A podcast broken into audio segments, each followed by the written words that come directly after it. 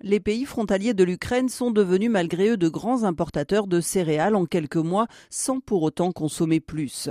Les exportations par voie terrestre de grains ukrainiens se sont en effet renforcées depuis un an en substitution d'abord puis en complément du corridor maritime.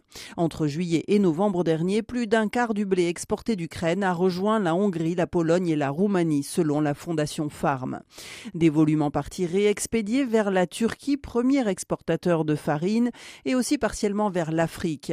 Mais le rythme des arrivées d'Ukraine n'est pas celui des exports vers les pays tiers, un peu comme s'il y avait une autoroute pour arriver dans ces pays frontaliers de l'Ukraine et un embouteillage pour en sortir. Car même si l'Europe a tout fait pour faciliter l'évacuation des céréales ukrainiennes par ses pays membres, au final, la tâche incombe aux opérateurs privés qui achètent la marchandise et cherchent ensuite à la revendre. Cette marchandise importée, même si c'est temporaire, est considérée comme disponible localement et entre en compétition avec la production des pays concernés. Elle bloque aussi les capacités de chargement utilisées par les agriculteurs locaux. Des agriculteurs roumains notamment se seraient plaints d'un blé ukrainien vendu 50 voire 100 euros moins cher que les prix pratiqués localement.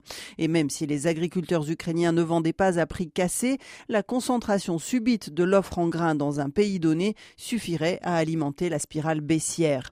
À noter que l'accumulation de céréales dans les pays européens de l'Ukraine n'est pas nouvelle, mais le phénomène s'est accentué ces dernières semaines à cause du calendrier agricole. Au volume de blé de l'été 2022 vient désormais s'ajouter la récolte de maïs qui se termine.